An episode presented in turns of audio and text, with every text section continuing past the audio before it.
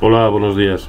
Em, dado que en la jornada de ayer no sucedió nada eh, que nos haga eh, cambiar el escenario que teníamos, eh, que estábamos desarrollando durante todas estas últimas jornadas, hoy me gustaría hablarles de, de algo distinto, de las estrategias de pares, que perfectamente pueden funcionar cuando todo está tan lateralizado como es el caso actual. ¿no? ¿Qué es una estrategia de pares? Digamos que es aquella por la cual compramos fortaleza y vendemos debilidad. Eh, se entiende mucho mejor eh, con, un, con un ejemplo. Siempre hay que tomar como punto de partida dos subyacentes comparables entre sí. En este caso he elegido dos títulos del sector bancario eh, europeo y por un lado una de las patas de esta estrategia de pares sería el Banco Santander. Observen, es el gráfico que tienen en pantalla. Es evidente que es un título bajista, no hace falta ser un consumado analista técnico para, para entenderlo, mucho más si lo comprimimos en el tiempo. Es más, eh, hace ya bastante tiempo eh, y trecho porcentual entre medias que este título perdió lo que era el 0,618% de Fibonacci de toda la subida desde el día del Brexit. Eh, por lo tanto, esa era la zona de 3,85 y estamos en 3,53. Lo más que a corto plazo está tratando de hacer es tratar de montar una pequeña base, un pequeño soporte, eh, referenciado a la zona de 3.45 en precios de cierre. Luego ese es el nivel a vigilar en cuanto a lo que sería la reanudación de un escenario eh, incluso más bajista que el actual. Pero es evidente que estamos hablando de un título ahora mismo, en cualquier plazo que lo queramos mirar, bajista. Luego esta pata la vamos a llamar la debilidad.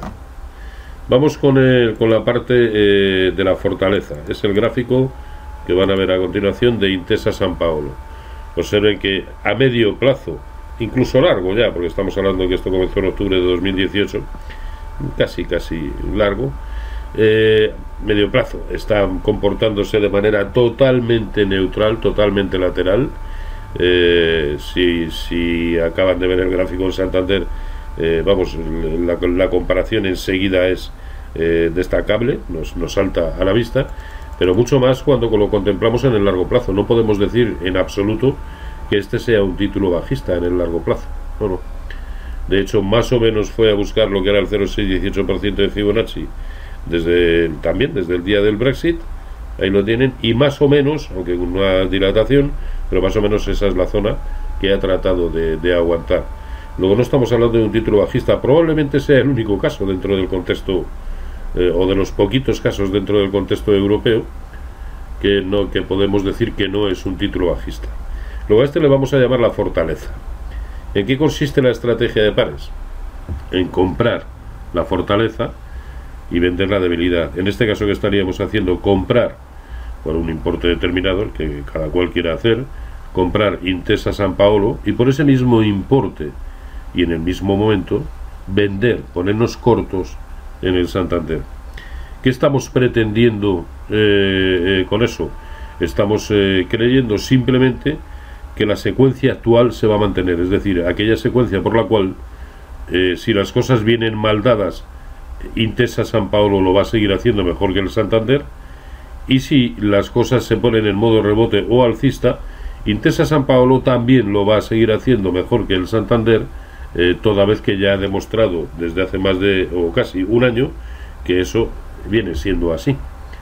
Así que aquí no estamos jugando a cuál sea la tendencia de mercado. A lo que estamos eh, o a lo que nos estamos exponiendo es al hecho de que si el mercado va para arriba, creemos que Intesa San Paolo lo va a hacer o lo va a seguir haciendo mejor que el Santander, con lo cual estaremos ganando dinero porque eh, Intesa es el que tenemos comprado eh, ganamos más en Intesa por el lado comprado de lo que perdemos en el Santander, porque es el que tenemos eh, vendido.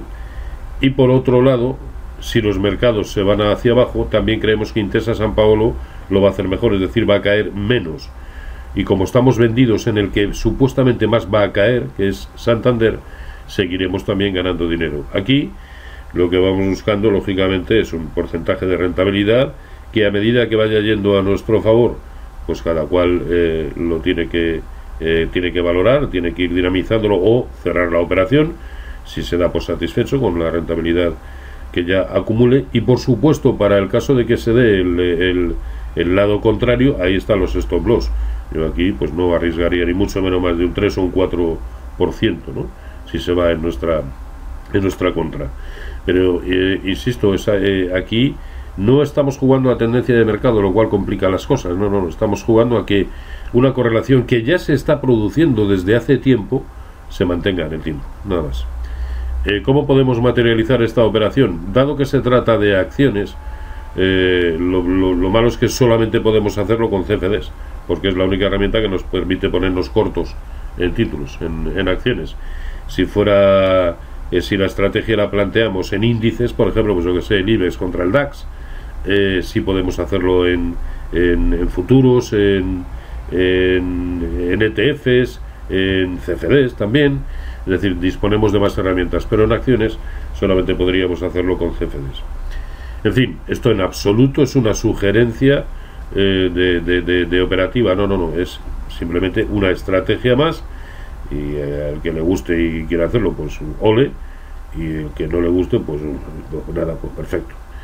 Eh, en, fin, pues nada más. Eh, mañana seguiremos hablando del mercado, sobre todo porque esperamos que algo haya sucedido, aunque sea mínimamente, toda vez que hoy a las 14.30 horas española conoceremos el Producto Interior Bruto del segundo trimestre en Estados Unidos y ese sí es un dato que suele mover y mucho al mercado, ¿no? por cuanto es el que más tiene en cuenta la Reserva Federal a la hora de tomar sus decisiones en, materia monetaria.